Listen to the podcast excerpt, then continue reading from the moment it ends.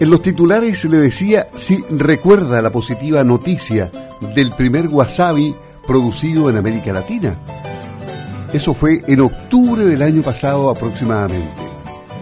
Hoy conversaremos con Jonathan Malis, quien desde Cochamó se muestra al mundo con esta iniciativa que es verdaderamente interesante, como ya la conocimos en esa oportunidad, pero no habíamos conversado con, con él y lo tenemos en la línea telefónica. Se encuentra en Santiago en este momento.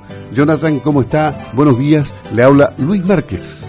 Hola Luis, buenos días. ¿Cómo está? Muchas gracias por esta invitación. Sí, encantado de tenerlo aquí en Campo al Día y ansioso de saber los secretos de este emprendimiento que nacen nacen, de acuerdo a lo que ya hemos contado, luego de una serie de viajes al Asia, porque usted es eh, admirador de la cultura japonesa y me imagino que también del wasabi, que hay que ser valiente para probarlo y en cantidades minúsculas, porque es muy picante. ¿eh?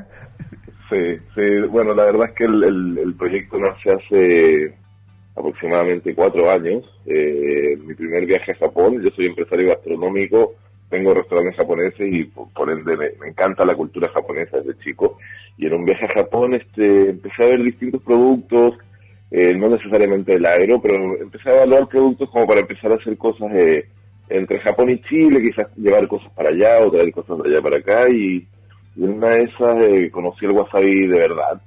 yo tenía, o sea, sabía que existía, sabía que el polvo que comemos acá en, los restaurantes que se hidrata con agua no es wasabi, no tiene ni siquiera un 0%, 0,1% de wasabi, es, es un sucedáneo de wasabi. Eh, y empecé a investigar de esta planta, que es la planta más difícil de cultivar del mundo. Eh, la planta más difícil de cultivar del mundo porque tiene como 25 condiciones que deben cumplirse para que la planta crezca bien y aparte que es una planta que se demora entre uno y dos años en crecer, en estar lista para su cosecha. Y empecé a investigar y de repente me doy cuenta de que las zonas donde se producía eh, wasabi en Japón y las zonas de los otros cuatro países que producen eh, eh, wasabi en el mundo se parecía mucho al, a, nuestro país. Y empecé a decir, oye, pues si ellos pueden hacerlo, ¿por qué nosotros no? Y, participamos en esa época, en, el año 2017, en un, en un proyecto Corfo para investigación y desarrollo de, de este proyecto y nos lo adjudicamos, ganamos, ganamos el fondo y con eso empezamos a investigar eh, acerca de la planta, de las condiciones, de los lugares en Chile donde, donde era posible reproducirla, etcétera. Y empezó a funcionar hasta que encontramos el lugar eh, ideal que, que, fue en Cochamó. Eh, el, el es una planta que necesita mucha agua, necesita temperaturas extremadamente bajas, por ende en la zona de Cochamó se cumplían todas las condiciones que necesitábamos y, y pusimos nuestras primeras terrazas ahí en marzo más o menos del año pasado, del año 2019, y construimos unas terrazas para, para plantar en sistema de terraza, que es como una, una de las formas en que se, de que se planta el wasabi en Japón. Hay aproximadamente 12, 15 formas de plantarlo, puede ser en terraza, puede ser en tierra, puede ser 100% hidropónico, semi-hidropónico, en el cauce de un río, etcétera. Y nosotros definimos el, sistema de terrazas porque nos parecía más seguro, también contra las caídas de agua, etcétera eh, y el año antepasado, el año 2018, participamos en un, en un concurso del Fondo de Innovación Agraria del FIA y nos adjudicamos este apoyo también. Eh, y con este apoyo empezamos el, toda la segunda etapa de este proyecto, que es la, etapa de, comercialización del producto. O sea, hasta hoy día nosotros llevamos dos años en investigación y desarrollo y ya tenemos plantas, ya tenemos eh, rizomas, que, que, es lo que se raya para producir el, el wasabi, que es una planta que se raya fresca y, y se consume en el momento. Y ahora estamos empezando con nuestra implementación de terrazas y todo el desarrollo comercial de la, del producto para primero partir vendiendo acá Chile y después salir obviamente a, otros países de Latinoamérica, Estados Unidos y ojalá algún día por llegar a Europa y, mi sueño a Japón. ¿Cómo es esto del método de reproducción in vitro y en, en la producción de terraza? Sí, nosotros eh, es muy difícil en el mundo conseguir semillas de wasabi, entonces hay distintos proveedores que te venden las plantas in vitro. Uno compra las plantas, eh, nosotros le compramos a un proveedor japonés, vienen las plantas en, un gel, en, en, agar y nosotros recibimos estas plantas y las aclimatamos en un, en un centro de, eh, tenemos una sala de crecimiento acá en Santiago, donde recibimos estas plantas, una científica que se llama María Antonieta Reyes trabaja con nosotros y ella se dedica a, cuidar las plantas, a, hacer que estas plantas eh, crezcan, obviamente, y a reproducirlas. Tenemos un, laboratorio donde, donde vamos a hacer reproducción in vitro de, de, las mismas plantas que nosotros compramos. Entonces nosotros vamos trayendo plantas, pero a la vez las vamos reproduciendo y eh, una vez que las plantas están listas, ya enraizadas, aclimatadas, se van al campo y empieza, empieza su proceso de, de un año, un año y medio de crecimiento. Ustedes esperan llegar a 50 kilos de wasabi mensuales. Cualquiera diría, pero 50 kilos no es nada. Pero el precio del wasabi es bastante alto, entre 130 mil y 260 mil pesos chilenos aproximadamente, ¿no? Sí, en Japón estamos hablando de que Japón es el principal consumidor de wasabi en el mundo. Después viene eh, China, Corea, por ahí, y después los otros países que gastronómicamente consumen, porque en Japón está, es donde está la principal cultura del wasabi eh, puede llegar a costar hasta 350 dólares el kilo, que eso más o menos son 250 mil pesos, pero en otros países donde no se produce wasabi puede llegar hasta 500 dólares el kilo, que eso se acerca más a los 400 mil pesos. Se le considera el, oro verde, es un producto similar a la, a la trufa, es un producto bastante exclusivo. ¿Por qué? Por la, por la dificultad que tiene de, de cultivarse y por el tiempo que demora también.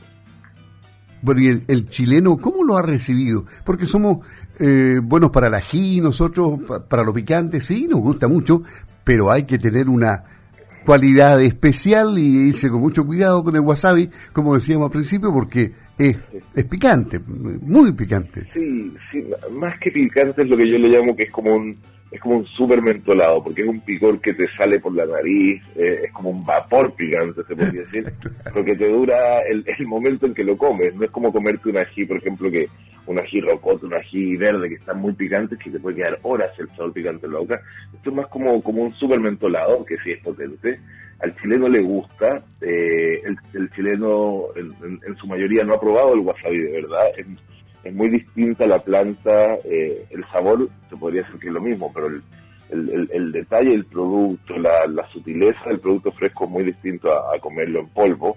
Eh, no es tan picante tampoco como el polvo este que se, que se hidrata con agua.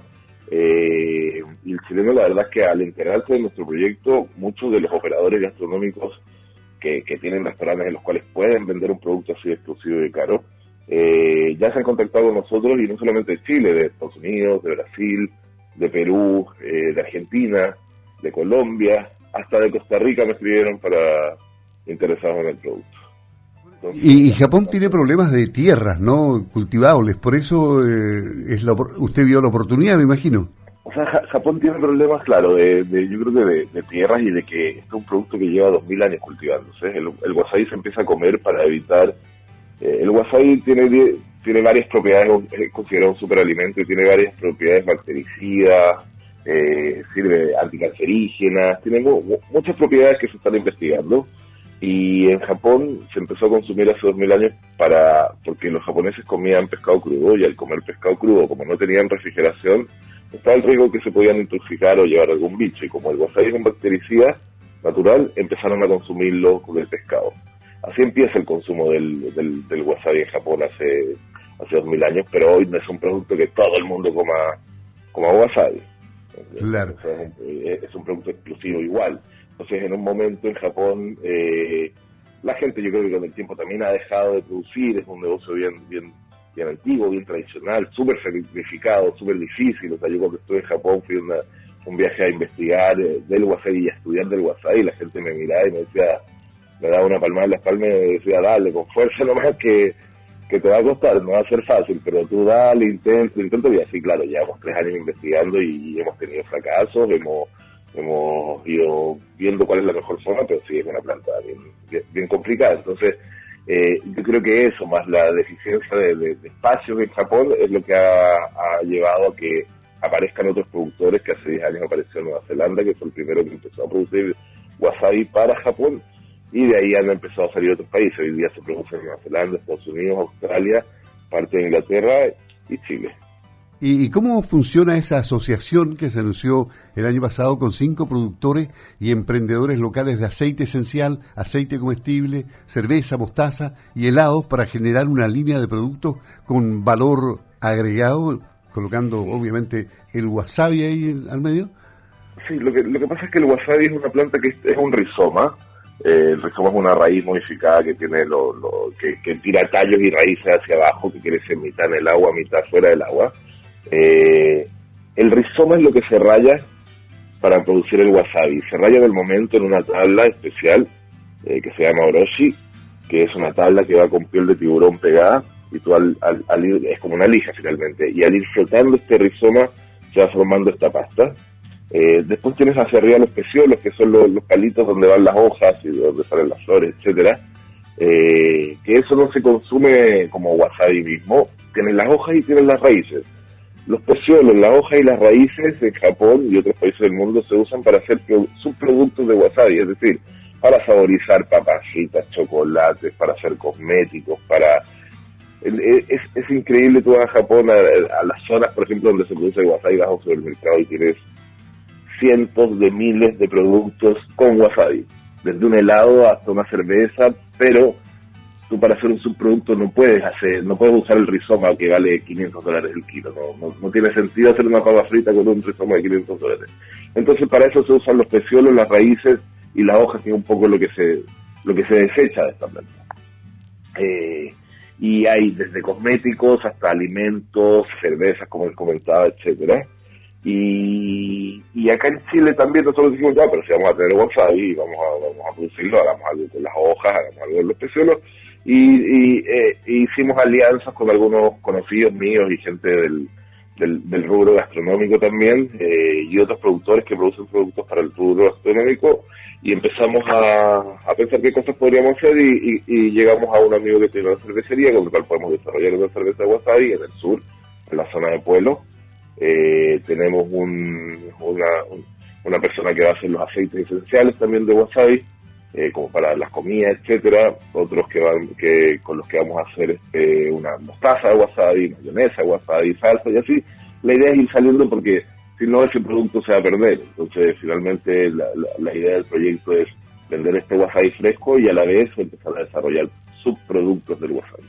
Los secretos del wasabi, en la voz de Jonathan Malis, un admirador de la cultura japonesa, con este emprendimiento que se ve que tiene mucho futuro.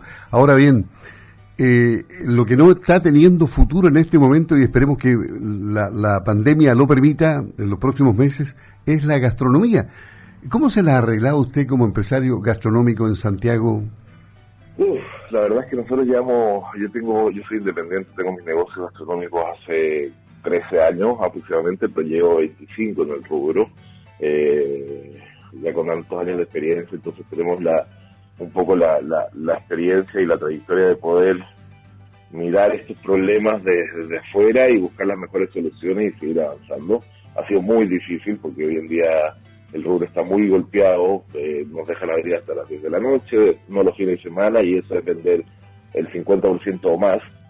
Pero, pero hay que ir reinventándose, hay que ir buscando por el delivery, hay que ir ajustando por todos lados para, para poder salir adelante, porque sin duda, eh, estoy casi seguro que este año vamos a salir de esto, o, en gran parte, pero pero es lo que hemos dicho siempre, hay que hay que aguantar nomás, poner el pecho a las balas y, seguir adelante. Nos ha tocado difícil, yo tengo restaurantes en zona cero, entonces nos tocó el estallido, después la pandemia el año pasado, ahora de nuevo nos volvieron a cerrar en diciembre, entonces ya estamos acostumbrados a que nos apaleen un poco en el piso y, hay que aguantar porque los que aguanten van a, van a triunfar, eso no tengo, no duda.